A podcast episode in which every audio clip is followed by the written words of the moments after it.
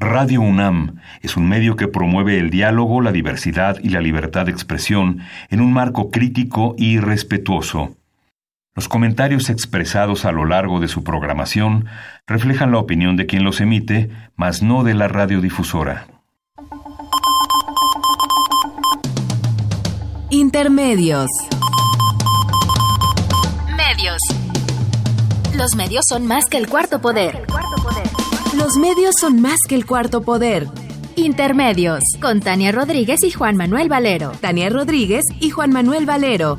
Intermedios. Fábrica inigualable de héroes y villanos. Intermedios.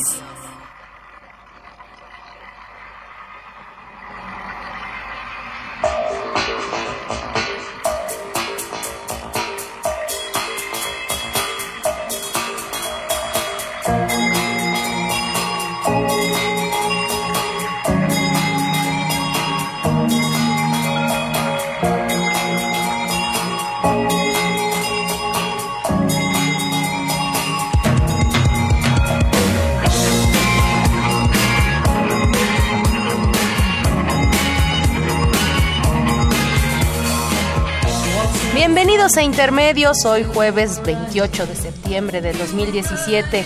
Los saludamos con mucho gusto, Tania Rodríguez. Y Juan Manuel Valero, con el enorme gusto de estar nuevamente con ustedes después de un impasse.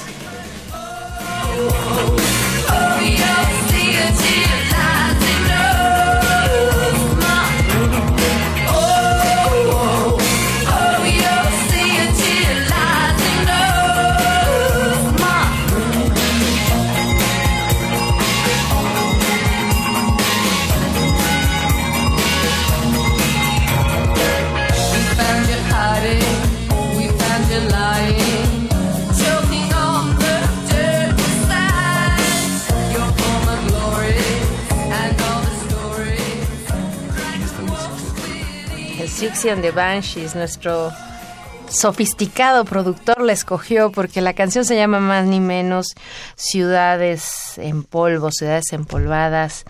Y Valero, pues, ¿qué decir? El martes pasado, como todos sabemos, 19 de septiembre a las 13 horas 14 minutos. Ya antepasado, ¿eh?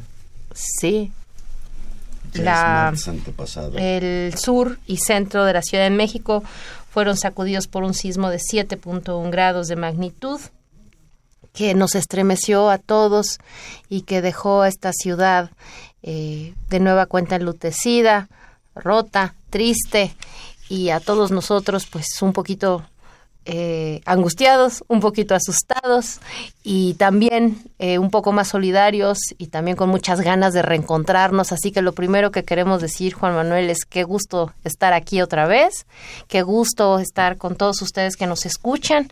Esperemos que todo en casa y con sus seres queridos esté eh, bien y qué bueno, ¿no? Eso para empezar. Pues sí, Tania. Nosotros decíamos hace 15 días que septiembre se había convertido en un mes catastrófico a propósito de los huracanes y el sismo del 7 de septiembre y hoy estamos dentro de una tragedia provocada por un nuevo sismo al cual, al cual ya se ha hecho referencia.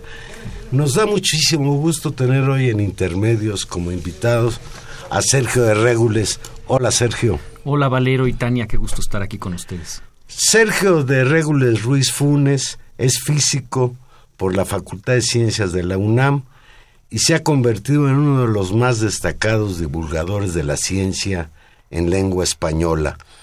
En la actualidad es coordinador científico de la revista Como ves, que edita la Dirección General de Divulgación de la Ciencia de la UNAM. Y desde luego, pues ante este terrible fenómeno natural, el sismo del pasado 19 de septiembre, pues son intermedios, echa mano del conocimiento científico, la ciencia para entender qué pasa en este planeta y qué pasa bajo los pies de los mexicanos. Sergio, de entrada, ¿por qué se producen los sismos? Pues porque la corteza de la Tierra no es una pelota sólida, sino que está hecha de unas, es, está hecha, desde los años 60 sabemos que está hecha de unas placas eh, que se mueven además, ¿no? Entonces chocan unas contra otras, se separan unas de otras y luego pasan rozándose unas de otras y se meten unas por debajo de otras. Y, los movimientos son muy lentos, pero claro, eh, esto es roca, entonces es un movimiento muy lento va, va, va deformando la roca hasta que llega un momento en que se rompe violentamente y entonces ocurre un temblor. Estamos hablando de placas gigantescas. Placas gigantescas, ¿no? Por ejemplo, todo el continente de Norteamérica cabe en una placa, todo el Océano Pacífico cabe en otra placa. Las hay de distintos tamaños.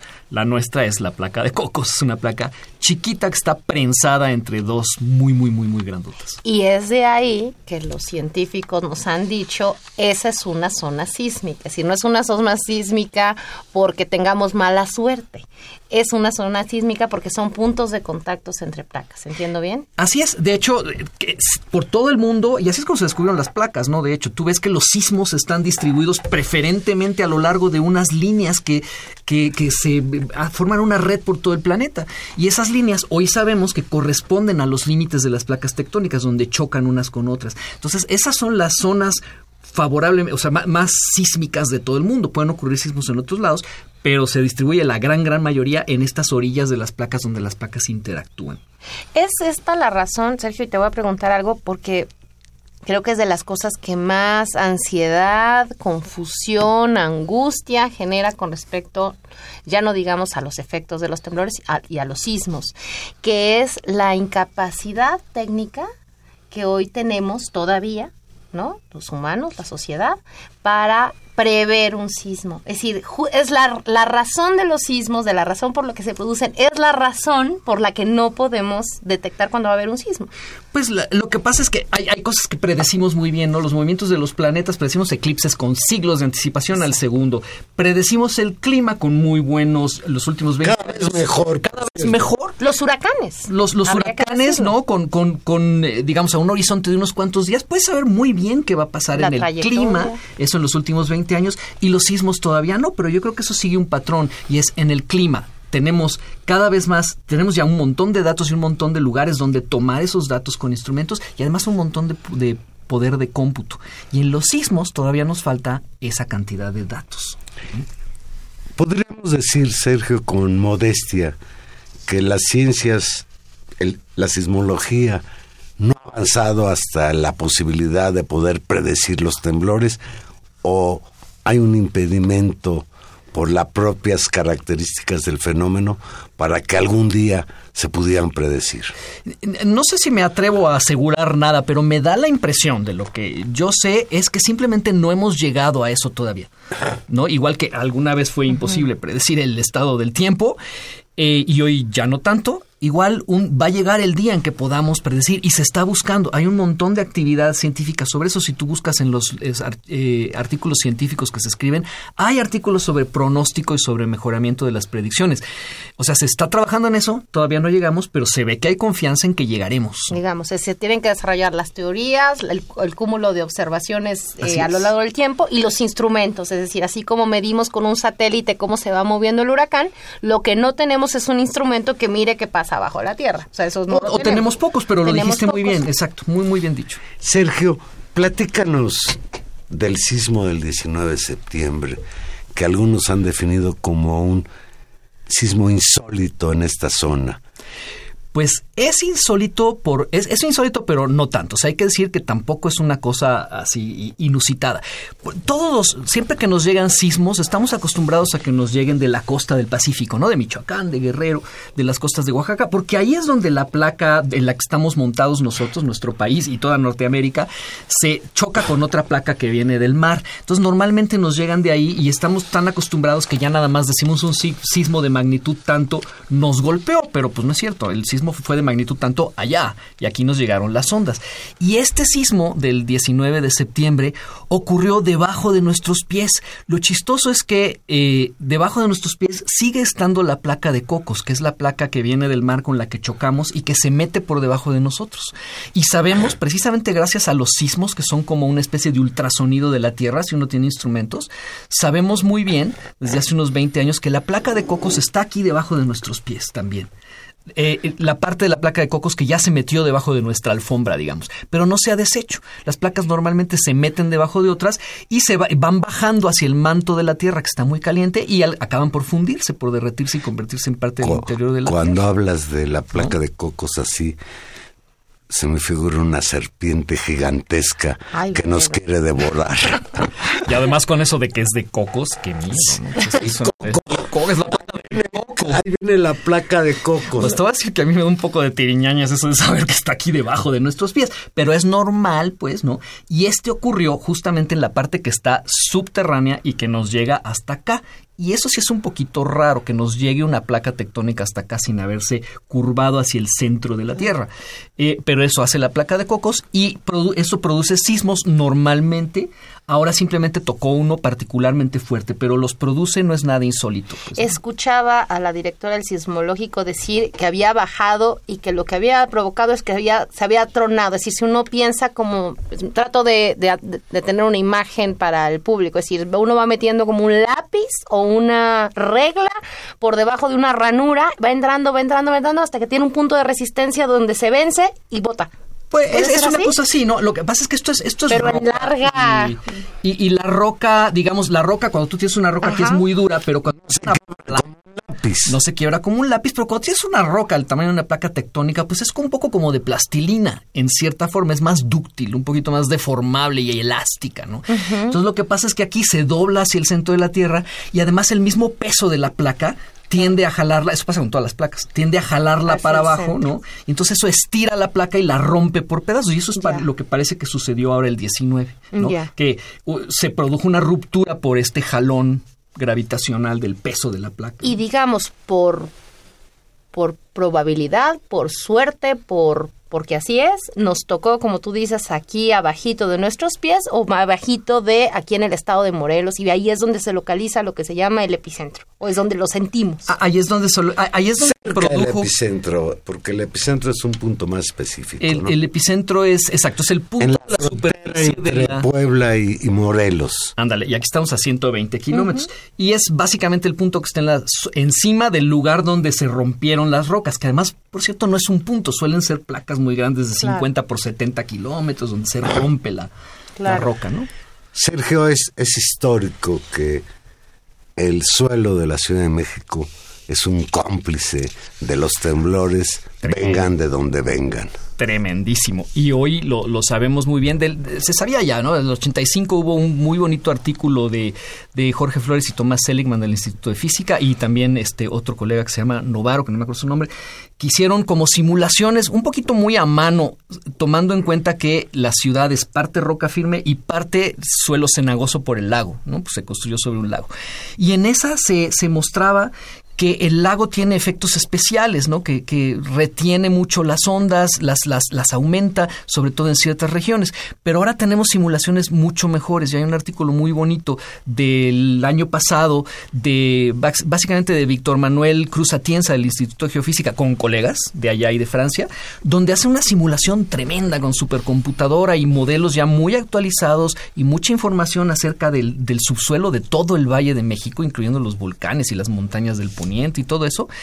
Y con estas simulaciones se ve clarísimo, ¿no? Tú lanzas un sismo cerca de la ciudad y ves cómo el sismo pasa rápidamente por las rocas sólidas y al llegar al lago se ve inmediatamente cómo aumenta la amplitud y además se queda resonando tiempo después de que ya pasó la onda sísmica, ¿no? El tren de ondas sísmicas ya se fue y el lago se queda vibrando. Entonces es un subsuelo pues que es muy muy poco favorable, ¿no? Para estas cosas porque aumenta la intensidad con la que vamos a sentir los sismos aquí siempre y la duración, sobre todo en la zona del lago, ¿no? Donde, digamos, la zona donde había... Donde hubo lago, exacto. que sabemos perfectamente dónde, está. Está muy bien delimitados las, las márgenes y sobre todo la zona que se llama de transición, que es como la costa del lago, ¿no? Donde estás pasando del, no, del lago a no lago. Y ahí es donde también aumentan sobre todo las ondas de cierta de cierto ritmo que es con la que vibran los edificios. ¿no? Claro. Entonces es muy desafortunado. Y esa, digamos, habría o esa sería parte de la explicación de por qué, digamos, ciertos daños se concentran en ciertas zonas y no en otras zonas de la ciudad. Esa es exactamente la explicación y lo dicen Cruzatienza y, y, otros colegas suyos en un, en un uh, comunicado que sacaron del Instituto de Geofísica y el Instituto de Ingeniería, donde dicen, bueno, acá están estos estudios que muestran esto, tienen mapas incluso, entonces se ve la zona del lago y ellos eh, grafican, digamos, cómo, cómo vibran, cómo se distribuyen las ondas ahí y se ve que coincide perfectamente bien los edificios que se, que se vinieron abajo con las zonas donde, donde son peores estas oscilaciones. O sea, hay, hay una explicación muy clara, eso sí. Sergio, hubo una cosa que llamó la atención. El temblor del pasado 7 de septiembre, el, primero de la temporada ya como si fueran huracanes, fue de 8.2, que viene de las costas de Chiapas. Este fue de 7.1. Exacto. Y se sintió mucho más fuerte. Ya lo dijiste, es por la distancia con respecto al epicentro. Esta es la única consideración para entender por qué afectó más a la Ciudad de México y a la zona colindante de Morelos, etcétera. Es la este principal, es la principal, pero es, un poquito como pegar un grito, ¿no? Si alguien pega un grito fuertísimo y está cerca, pues te destroza los oídos, ¿no? Entonces un grito, de, un grito de gran magnitud, tú lo sientes con mucha intensidad cuando está cerca. Pero si alguien grita muy fuerte y está muy lejos, pues el grito es de la misma magnitud porque grito igual de fuerte, pero a ti te llega con menos intensidad. Ahora, depende de qué se interponga entre tú y la persona que grita. Y eso pasa igual aquí una, una, un asunto es la distancia, ¿no? Pues sí, mientras más lejos, pues más tienen tiempo de atenuarse las ondas sísmicas, pero también las condiciones del subsuelo. Y es justo lo que pasa aquí en la Ciudad de México, que llegan atenuadas, pero el subsuelo las vuelve a amplificar por resonancias y cosas de esas en el lago. Entonces los, los volvemos a sentir con una gran intensidad, aunque no haya sido ni remotamente de la magnitud del de, ni del de Chiapas, ni del de 85. Ah, magnífica explicación. Ahora sí le entendí a la diferencia entre magnitud e intensidad, que me parece muy, muy importante, en la que nos debatíamos todos con nuestra experiencia subjetiva del temblor y con el dato, ¿no? Exactamente. Y, ¿no? Incluso había gente que le reclamaba al sismológico, oye, sismológico, ¿cómo que 7.1? Si yo lo sentí horrible. Sí, pero esa es la magnitud, no la intensidad, ¿no? Claro. Una aclaración sobre eso en la que nos hemos tenido que volver todos un poco más eh, instruidos y simplemente la aclaración. Menos ignorantes. Un poquito más instruidos, digámoslo en positivo. Eh, esta ausencia de los grados Richter y las escalas, ah. porque todavía siempre hay alguien, digo, ya no lo han aclarado, pero no, va, no está de más como otra explicación con las buenas explicaciones que tú das, Sergio. ah, sí, bueno, las escalas. Eh, es este.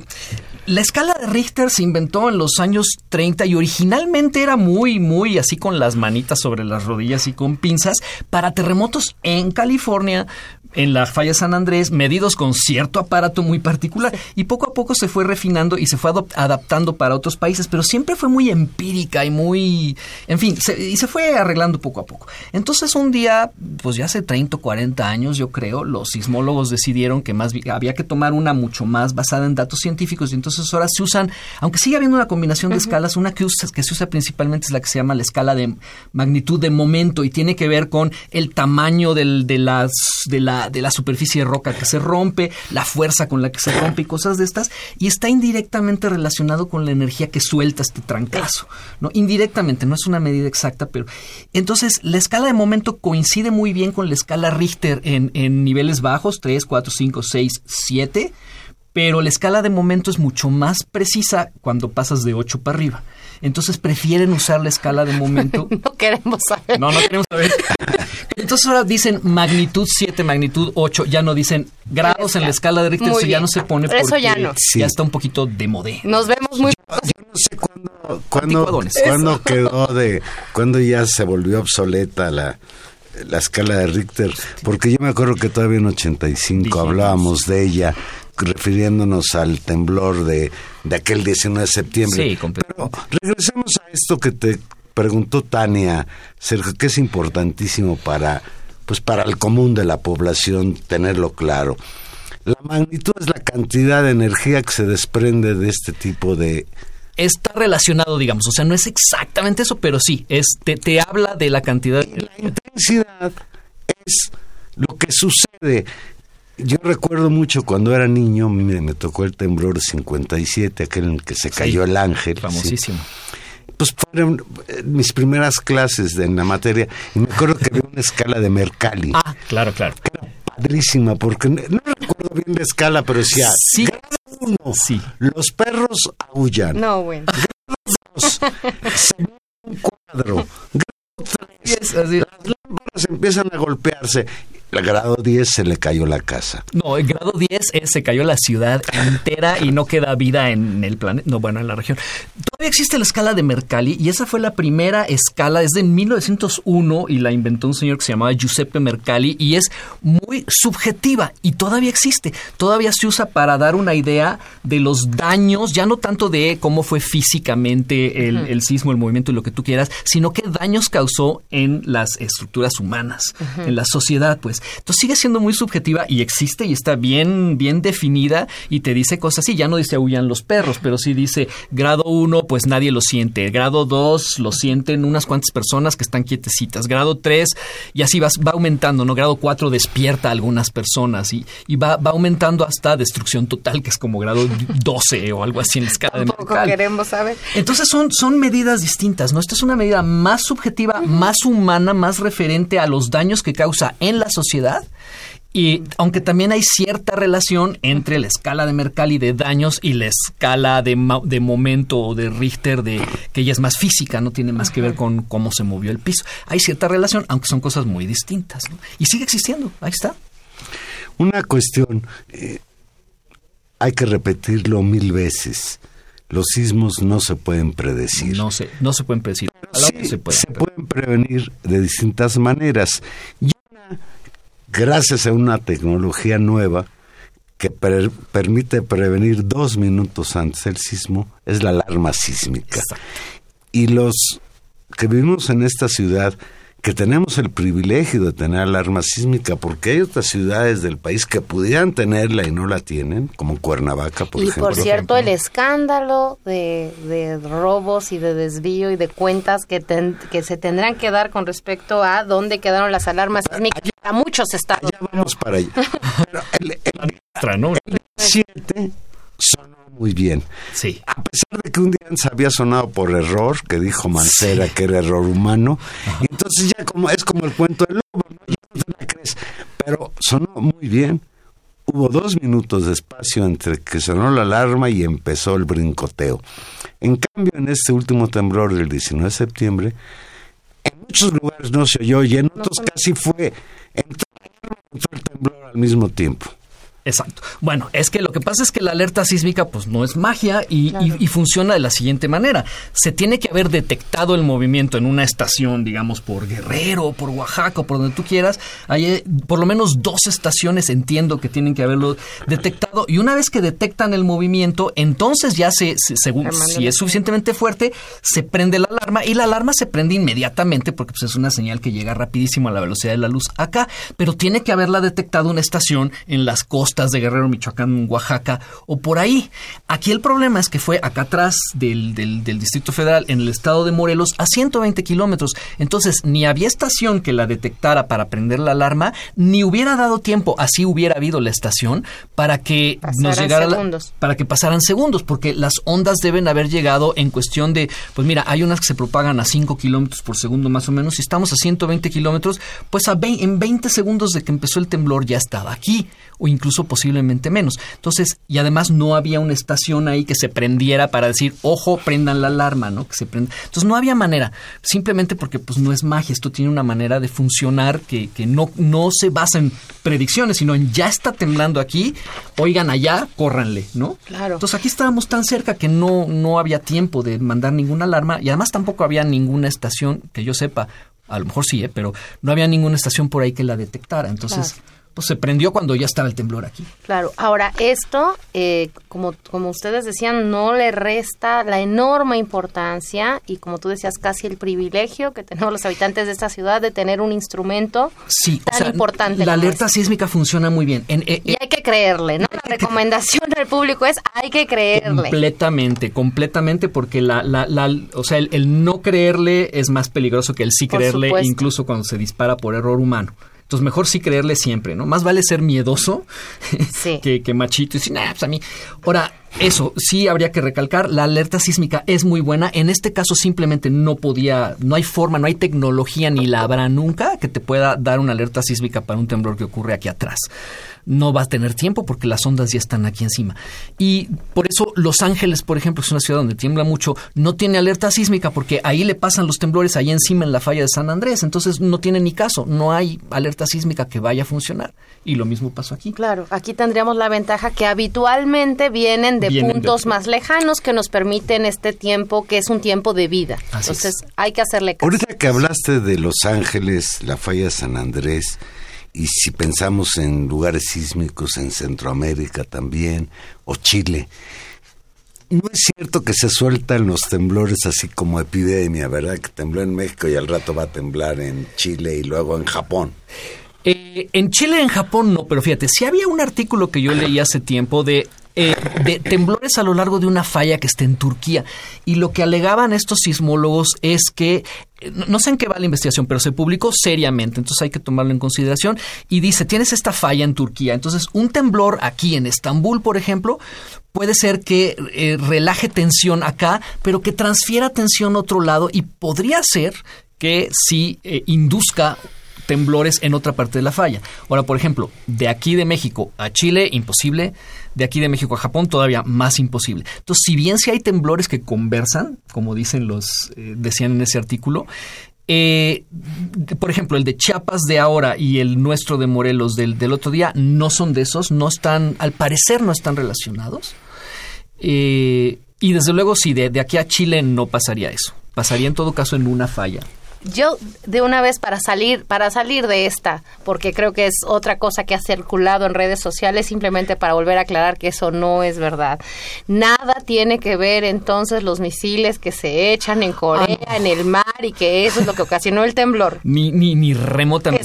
O sea exacto. Corea puede hacer este pruebas subterráneas submarinas ponérselas en la cabeza a Kim Jong Un si quiere. Les temblará allá porque pequeños sismos en Corea del Sur y hasta en Japón. Mm, pues no creo que ni en Japón, ¿eh? Pero a ver, a ver, un tráiler aquí te pasa al lado un tráiler y te produce un pequeño sismo, ¿no? Sí, pero la cuadra siguiente no se siente nada. Pero la cuadra siguiente no se siente nada. Entonces, no, lo mismo. No es que se haya enojado el gobierno coreano porque México corrió al embajador. Para nada. Este. O sea, no se pueden predecir y tampoco se pueden producir. Exacto, eso es, eso es muy importante así sea, ¿no? Híjole, sí. Se dice por ahí que sí, que ya hay quien produce huracanes, creo que tampoco. no, bueno. Fíjate, creo que sería más fácil producir un sismo que un huracán, por otro lado.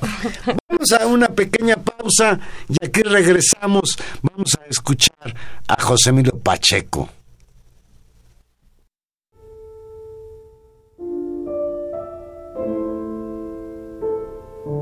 Primera parte de las ruinas de México. Absurda es la materia que se desploma, la penetrada de vacío, la hueca. No, la materia no se destruye, la forma que le damos se pulveriza, nuestras obras se hacen añicos. La tierra gira sostenida en el fuego, duerme en un polvorín, trae en su interior una hoguera, un infierno sólido que de repente se convierte en abismo.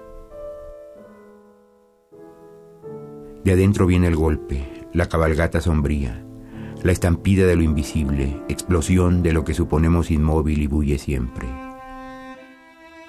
Se alza el infierno para hundir la tierra, el Vesubio estalla por dentro, la bomba asciende en vez de caer, brota el rayo en un pozo de tinieblas.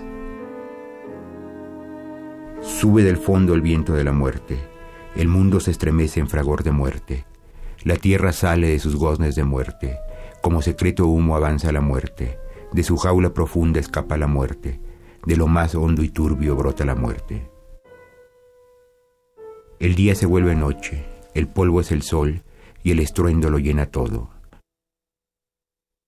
Así de pronto lo más firme se quiebra, se tornan movedizos concreto y hierro, el asfalto se rasga, se desploman la vida y la ciudad, triunfa el planeta contra el designio de sus invasores.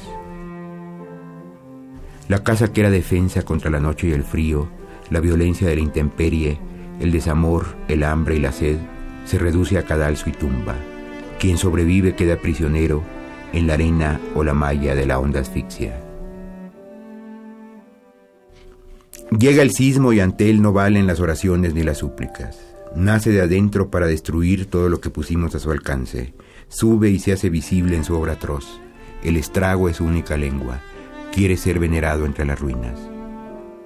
Cosmos es caos, pero no lo sabíamos, o no alcanzamos a entenderlo. El planeta al girar desciende en abismos de fuego helado, gira la Tierra o cae, es la caída infinita el destino de la materia. Somos naturaleza y sueño, por tanto somos lo que desciende siempre, polvo en el aire.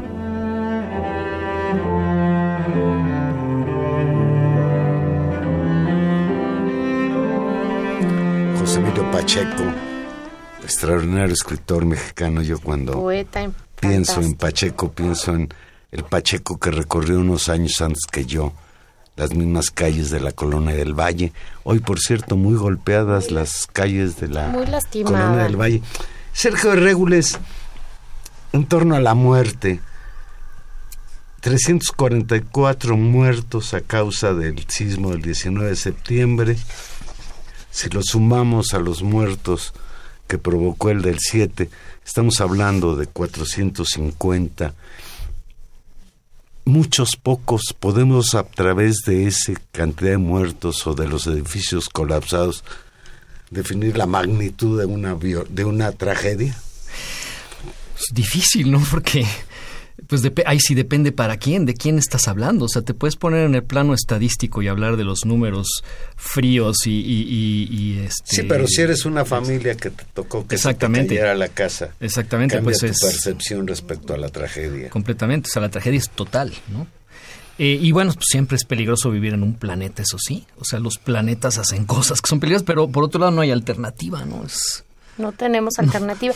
y eso, y eso es, es muy interesante, todas estas, estas semanas, tal vez desde ese primer eh, terremoto, incluso si lo abrimos más en el espectro de este septiembre bastante fatídico, con la experiencia de huracanes realmente muy amenazantes, después el primer terremoto y ahora esta segunda experiencia, hay una sensación fuerte de vulnerabilidad, de miedo, de susto, por supuesto de una enorme tristeza enojo, sumaría yo también, por las consecuencias de que esto nos, nos vuelva a pasar y de que lo natural suceda, pero ya el desastre social no tiene que ver solamente con la, con la naturaleza, sino con las decisiones que muchos han tomado o las no decisiones que no se han tomado. Y, y, y, esto que tú decías, bueno, y aquí vamos a estar y los diagnósticos están y qué vamos a hacer.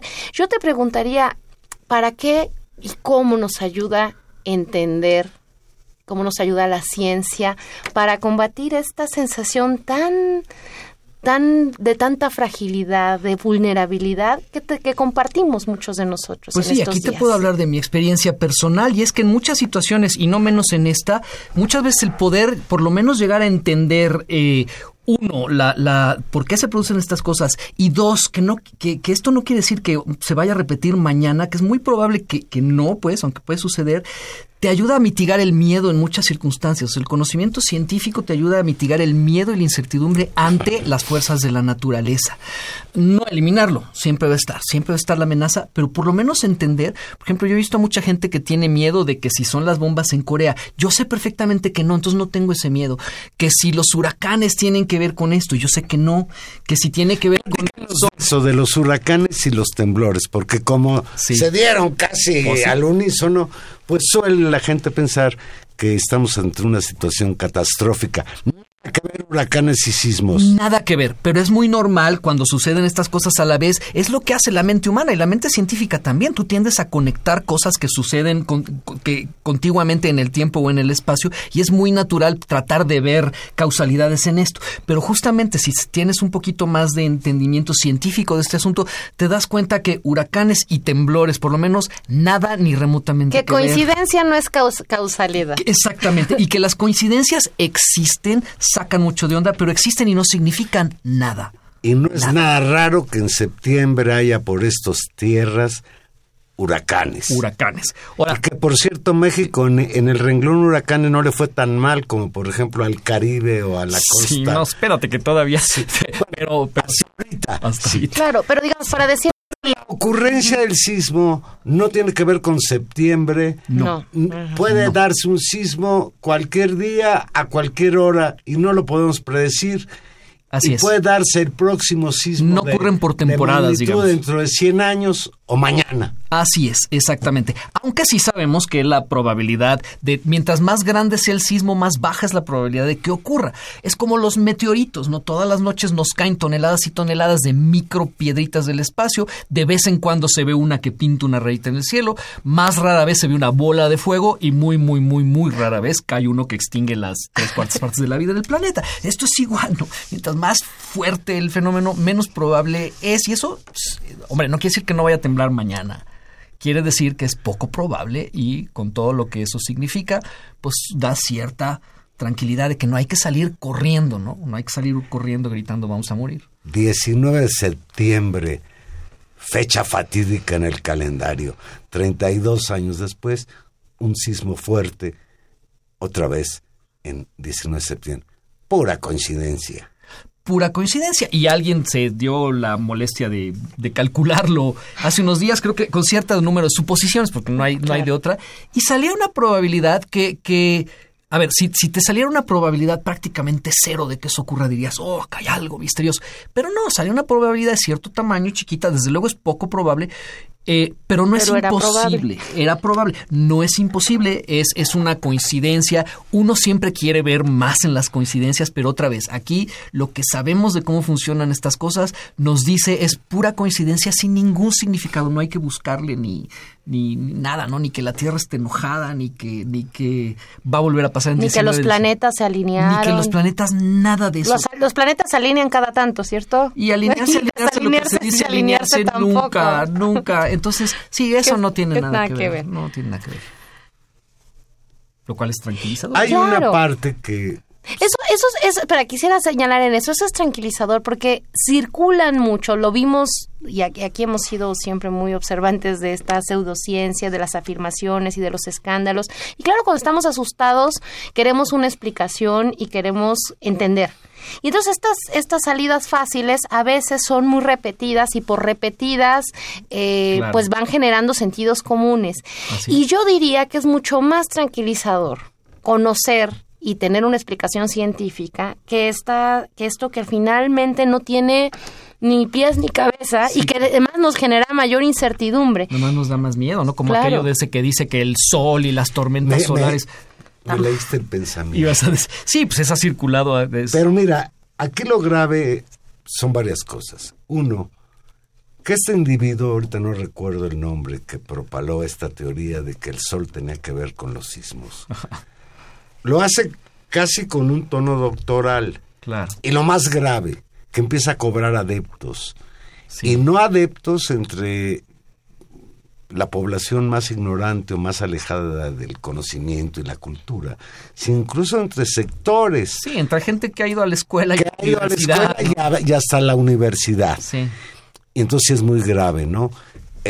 El sol no tiene la culpa. absolutamente. pero ni de lejos. al sol le debemos la vida y, dentro de poco le vamos a deber la producción de energía de una manera más sustentable. Posiblemente. Y el sol sí que tiene efectos en la Tierra más allá de la vida, ¿no? Pero, pero este, pero temblores no. Temblores, temblores no. Eso segurito. Lo que sí tiene que ver es el calor interno de la Tierra. Eso sí. el sol no. Fíjate.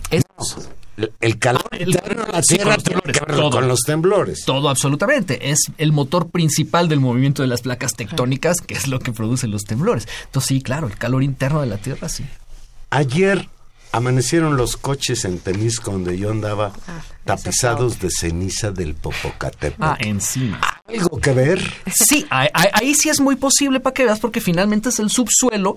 Fíjate, hay una historia muy bonita que cuenta Darwin en su diario del viaje del barco en el que fue por toda Sudamérica, que se llama El viaje del Beagle y es un libro bien bonito. Darwin era un gran escritor y entonces cuenta que en Chile le tocó un terremoto pero pavoroso en el que se levantó el piso dos metros, un, un terremoto de esos de Chile, que por cierto no los hay aquí y hay buenas razones. No los haya sido intensos. A Darwin le tocó. Y luego dice que a los pocos días se enteró de que un volcán de la sierra de por ahí había entrado en erupción. Y entonces Darwin decía, hmm, ¿no? Y hoy sabemos que, bueno, tiene todo que ver, porque de hecho los volcanes y las placas tectónicas y los temblores están profundamente interrelacionados. Tú siempre ves una placa tectónica que se hunde debajo de otra y unos 100, 200 kilómetros adentro de la, de la otra placa por debajo de la cual se hunde esta, una cadena de volcanes paralela a la, a la frontera entre las placas. O sea, que es la cadena de volcanes que tenemos alrededor del Valle de México. Sí, y además la nuestra peculiarmente es un poco rara porque no es paralela a la frontera. Entonces siempre la gente se había preguntado por qué. Y ahora sabemos, gracias a los sismos y a los aparatos que nos permiten ver por debajo de la Tierra, que es precisamente porque la placa de cocos hace, hace esta cosa extraña de meterse hasta acá adentro antes de descender hacia el manto. Entonces eso también explica el eje, la, extrañísima orientación del eje neovolcánico, que no está paralelo a las costas. Eh, en fin, pero bueno, estábamos diciendo que volcanes, terremotos y todo eso sí tiene que ver. Entonces, es posible. Yo le preguntaría a un super experto de geofísica, ¿no? Del Instituto de Geofísica, pero sí es muy posible que esté relacionado este movimiento con que el Popocatépetl haga algo. Puede ser, también puede que no, pero aquí no es para nada insólito ni imposible ni, no, es imposible. Es comprensible. Es, comprensible. Ahora vamos a echar mano de la sociología, Tania Rodríguez. La sociedad mexicana está impactada y yo no hablo solo por mí, con cualquier... No hay otro tema el que se hable hoy en día. Desde, pues no se puede. desde el martes de la semana pasada que este... ¿Cómo has visto el comportamiento social? ¿Cómo se ha comportado la gente frente a esta emergencia?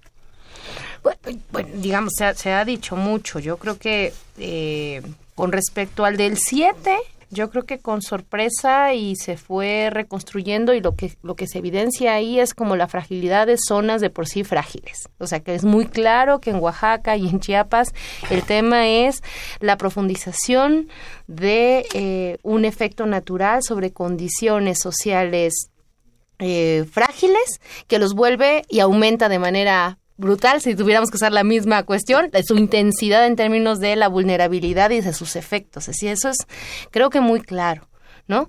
En el primero.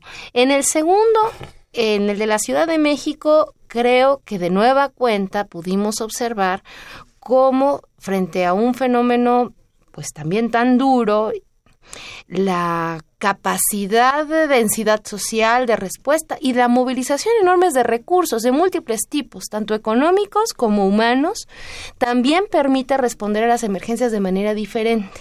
Es decir, hay comunidades en Chiapas a las que aún hoy no se puede llegar o hay problemas para llegar. La Ciudad de México, en realidad, hay una capacidad fuerte de movilización y ahí quisiera decirlo, en ciertas zonas también de la ciudad, donde, digamos, la gente se volcó con lo que yo diría también aprendizajes sociales muy fuertes. Conversamos la última vez que tuvimos tuvimos el gusto de estar aquí, hablábamos con Luis Hernández Navarro sobre Chiapas y Oaxaca. Y le preguntábamos cómo veía las cosas y había una preocupación con respecto al, al pillaje, al robo. Y a mí me llamó mucho la atención porque justamente decía ahí hay un hay un quiebre en términos de la densidad social y de los lazos, digamos, del piso, para usar otra vez la metáfora geológica, de la, del sustento del piso, que hace que retumbe más o no. Y a mí me preocupaba eso y me llamaba la atención por la experiencia organizativa de esos dos, de esos dos casos.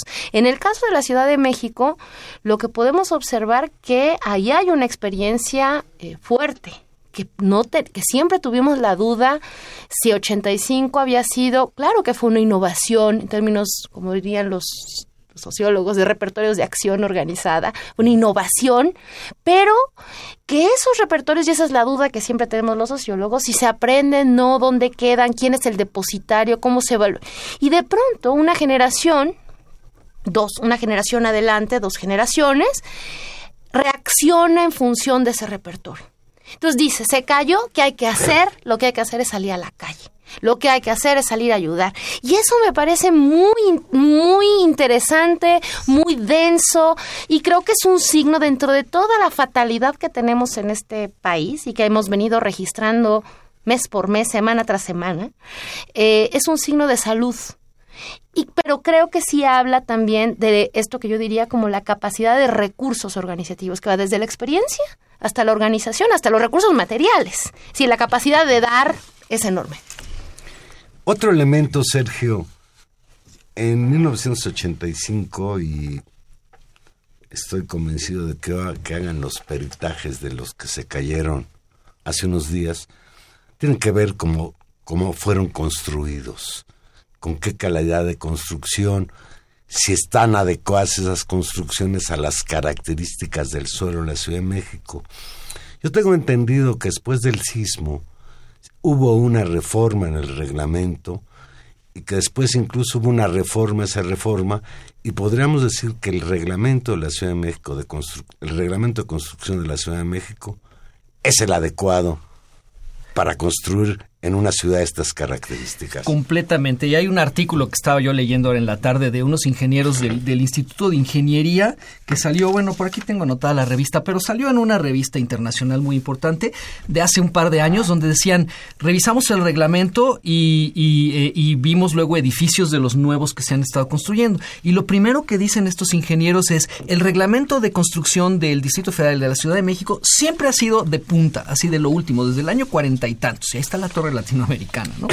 Eh, el, que se creó a partir del sismo del 85 es buenísimo, el de 2004 todavía mejor. Entonces dice, es un reglamento de lo último, en, que toma en cuenta lo último que sabemos en tecnología, en materiales, en todas estas cosas.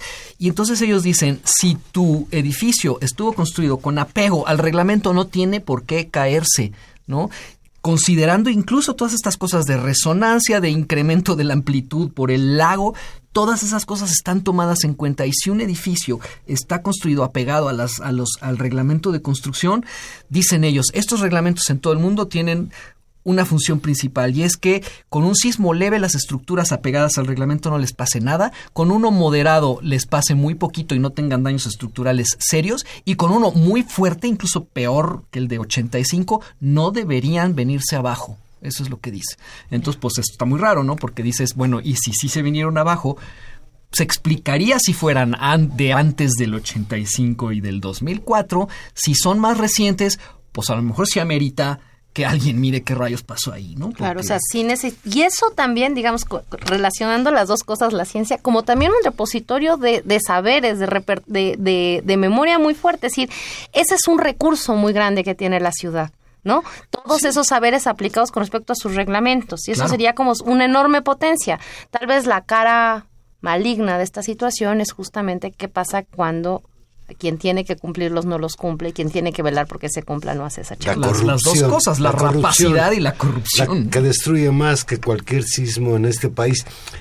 Tania, yo veo y es una percepción muy subjetiva como todas las percepciones, enojo en la población. Leo tweets en que se burlan de Peña Nieto porque presidencia pide lonas, cobijas, tiendas de campaña lápices de colores. Y le recuerdan al gobierno de Peña Nieto que muchas veces no había ni clavos para atender eh, los rescates, etcétera, que ahí estaban efectivamente presentes los marinos y el ejército, pero no con los instrumentos adecuados, lo cual es muy grave, ¿no? O sea, ahí hay un problema que habría que entender en su justa dimensión. Por otro lado, hay ciudadanos que se quejan de que las Fuerzas Armadas les impedían participar en el rescate. Yo no sé hasta qué punto esto sea cierto, pero lo más eh, terrible es que hoy los políticos están discutiendo si aportan o no aportan a la reconstrucción y yo creo que en un país democrático en el que realmente el gobierno tuviera como finalidad extrema que su población fuera feliz o que, o que la vida de esa población fuera lo menos cruel posible, pues no habría que dudar de que todo el dinero que se tenga hay que meterlo a la reconstrucción. No, no tengo yo la menor duda, pero ellos parece que sí, que regatean el gobierno, los partidos políticos. ¿Tú qué piensas? Mira, yo, yo creo que ya tendremos que dedicar también como una reflexión larga a los efectos políticos de este, de este, de este evento, pero simplemente eh, aprovechando también la presencia aquí de, de Sergio, sí, yo creo que hay un elemento nuevo que también hace que el piso sea eh, resonante en este caso, que es la profunda desconfianza que hay en la sociedad mexicana. Ese creo que es un elemento muy malo y que la debilidad en nuestras instituciones nos hace más frágiles. Es decir, no poder confiar en el gobierno nos hace también más frágiles. No confiar en la ley nos hace más frágiles. Y por eso creo que una apuesta, y por eso también este programa, para decirlo también, que generalmente se dedica a discutir la política y estaremos discutiendo estas otras cosas, y no lo estamos discutiendo y estamos hablando con un divulgador de la ciencia. Es porque la ciencia sí nos puede dar alguna certidumbre en este mundo de, profunda desconfianza y podernos empezar a construir una lógica y una racionalidad y una manera de argumentar que nos permita tener confianza y restablecer que sí el reglamento, que no se cumplió, pero el reglamento está bien. ¿No? Que, que, no, que, que, sí nos da mucho miedo el temblor, pero que hay una razón. Es decir, tratar de empezar a caminar por ahí, Sergio. No sé qué añadir porque lo dijiste tan bonito. Sí, eh, normalmente la ciencia no necesariamente te da las grandes certezas, pero desde luego cuando tienes un reglamento de estos, ¿no? Eh, hecho con ingenieros y con sismólogos, los ingenieros también han sido fundamentales en todo esto, son los que saben de construcción. Eh, probado con simulaciones, con experimentos, con cálculos, entonces ahí puedes tener una certeza, ¿no? E, e, es, bonito porque puedes decir, bueno, en esto sí puedo confiar, ¿no? Este reglamento está bien hecho. Y la casa no se te cae si lo cumple. Ahora, si no lo cumple, pues ahí está el problema, ¿no? Que también lo dijiste de una manera sumamente elocuente, eso que pues si no podemos confiar somos mucho más débiles. Ahora, claro, es que la burra no era arisca, ¿no? Claro, y es eso que dice Valero, por eso estamos tan enojados, tan, tan molestos, además de nuestro miedo. De eso que estás comentando, Sergio. Luz y sombra, luz, Senapred, que pertenece a la Secretaría de Gobernación. Un comportamiento ejemplar. Ahí hay gente de primera calidad, el doctor Carlos Valdés, su equipo, que yo cuando los escucho sé que no me están echando ninguna mentira respecto a cómo fue el sismo. Así es, y el, sismológico también, ¿no? que yo estuve viendo en, Twitter cómo lo atacaban, ¿no? Este, con una ignorancia tremenda. Ahora, se, entiende, se, comprende en cierta forma esa ignorancia, nadie te enseña estas cosas, pero también se sentía feo ver que una persona que decía, ¡ay, el sismológico nos engaña! ¿Cómo dice que fue de 7.1 si yo lo sentí más fuerte que 85? Y es una persona que no está entendiendo esta diferencia fundamental entre intensidad y magnitud y bla, bla, ¿no? Y, tú dices, híjole, guarden su enojo y su ataque para quien sí se lo merece. Pues sismológico, de veras que no, no, ni el Senapred. Claro. Y ahí tal vez también reconfiar para no irnos, porque ya vamos a ir terminando el, programa, que siempre se nos va tan rápido, eh, confiando en instituciones. Y ahí vale la pena poner por delante pues la, la, importancia que han tenido en este proceso las universidades, los grupos de profesionales que han salido a la calle a, en brigadas a ver casas, a tratar de ayudar, médicos, ingenieros, ¿no? Que yo desde aquí mi profundo reconocimiento porque todos los ingenieros han, yo creo que no han dormido en todos estos, en estos este, días, los arquitectos y que que ayuda mucho, o sea, ayuda mucho a restablecer también tal vez algún algún piso firme. Ya no digamos también pues de la sociedad en general que te ha, que se ha volcado y que retomáramos tal vez ese ese camino que me parece central, es decir, no ir como la la desconfianza con con alguna otra manera de de hablar entre nosotros. Pues ya ya se nos está agotando el tiempo. Sergio, algo que no te hayamos preguntado y tú quieras agregar. Así a bote pronto, no, pero si ahorita mientras hablas se me ocurre, te interrumpo, Valero. Sí. pues tal vez la, cuestión de... A ver, para que mientras lo piense. Tania, viene una etapa tremendamente difícil, la reconstrucción. La cantidad de dinero que se va a utilizar para la reconstrucción y es donde uno empieza a tener más preocupaciones leía yo un dato, sin embargo, que no sé si decir que me aterró. que el dinero que se requiere para la reconstrucción, alrededor de 37.500 millones de pesos, es similar al dinero que se ha gastado Peña Nieto en propaganda desde que inició su gobierno hasta ahora. Entonces uno empieza a pensar que va a ser difícil que la clase política cambie su manera de ser y de actuar y que realmente asuma de la noche a la mañana una responsabilidad respecto a la pobreza, el aislamiento de muchas de estas comunidades. Hoy escuchaba que Enrique Peña Nieto estuvo en Chiapas, en particular en Tapachula, para lanzar un programa de empresas especiales, impulsando el desarrollo de estas empresas en tres puertos, Tapachula, Coatzacoalcos y Lázaro Cárdenas en Michoacán y que ahí estaban los empresarios. Yo no quisiera creer que esto va a ser cierto. No, yo no quisiera creer que eso va a ser cierto, Valerio. Las zonas especiales. no, no, no, me da pavor. Eh, y, creo que hacia, hacia allá tenemos que ir. Si estamos, es decir, esta emergencia nos pone en la situación de pensar qué modelo de ciudad, qué modelo de desarrollo, qué modelo de sociedad tenemos que pensar, porque así como estamos, estas tragedias nos pasan, nos pasan y nos hacen sufrir mucho, y particularmente nos hacen sufrir a los que de por sí están fregados. Y que o redistribuimos de otra manera o construimos otra lógica de relación o esto va a seguir pasando. Esto, esto creo que también es algo que desde la ciencia se puede decir, es decir, a una misma repetitud de procesos generalmente vas a tener el mismo resultado. Entonces, eso creo que va a pasar. Y yo creo que ahí también además del dinero, los recursos, vamos a tener que contar con mucha imaginación y con plantearnos los problemas de fondo, con plantear soluciones más importantes, es decir, qué modelo de ciudad y ahí todo lo que se puede decir, que ya está dicho, escrito en artículos, como tú dices, Sergio, todo lo que podríamos decir con respecto a lo que esta ciudad necesita para que esto no suceda más, todo lo que podríamos decir para que Chiapas y Oaxaca se se desarrollen y no aplicar la misma receta que ya sabemos que, qué pasa, ¿no? Yo creo que por ahí habría también toda una gran discusión de un acervo enorme de conocimientos que están ahí. Sí, no, como que está faltando, yo lo noto en lo que estuve leyendo ahora, ¿no? Una, una gran desconexión entre la investigación científica, incluso la nacional, y la gente que se dedica a hacer las políticas públicas.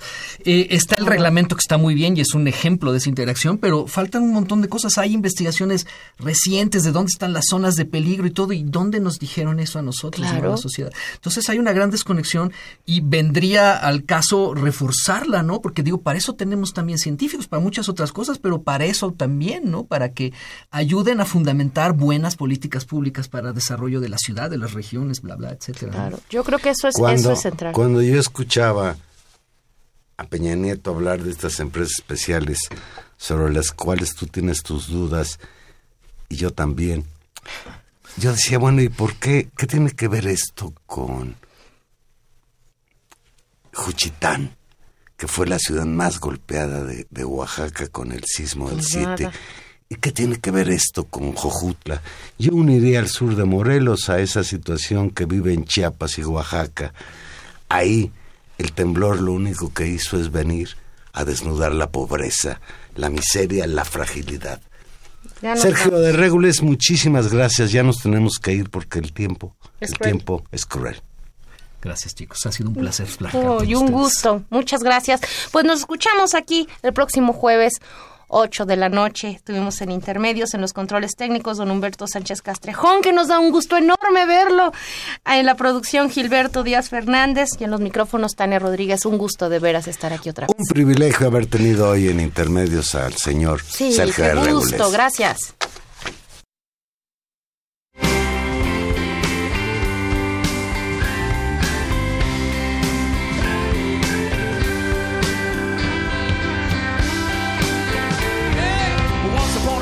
you dress so fine. Through the bumps of dime and you climb.